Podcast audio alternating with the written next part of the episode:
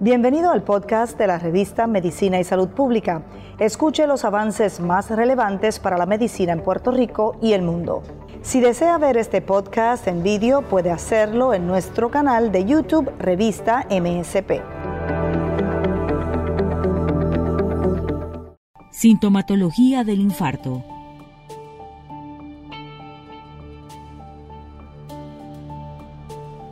Dolor intenso en el pecho o en caja torácica. Este tiende a incrementarse en los brazos y hombros en específico, en el costado izquierdo, y rara vez se pronuncia en la quijada y boca.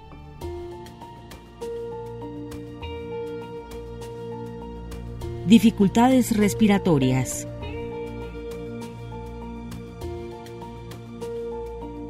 Sudoración.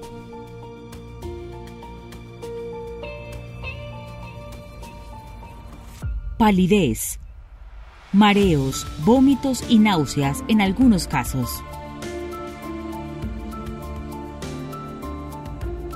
El corazón debe estar en constante regulación y el organismo debe proveer las propiedades suficientes para que éste actúe de manera adecuada y se eviten afecciones del mismo.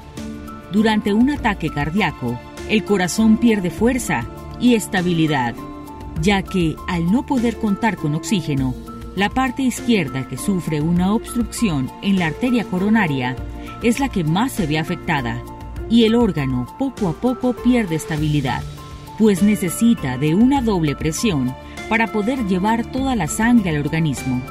Cuando esto ocurre, la persona corre el riesgo de morir por un ataque cardiovascular. La principal forma de prevención es mantener un estilo de vida saludable, pues a través de este es posible prevenir los niveles altos de colesterol y glucosa, íntimamente relacionados al riesgo aumentado de infarto. Además de la dieta, el ejercicio regular, evitar sustancias tóxicas como el tabaco y verificar el riesgo cardiovascular particular son fundamentales para prevenir condiciones cardiovasculares graves.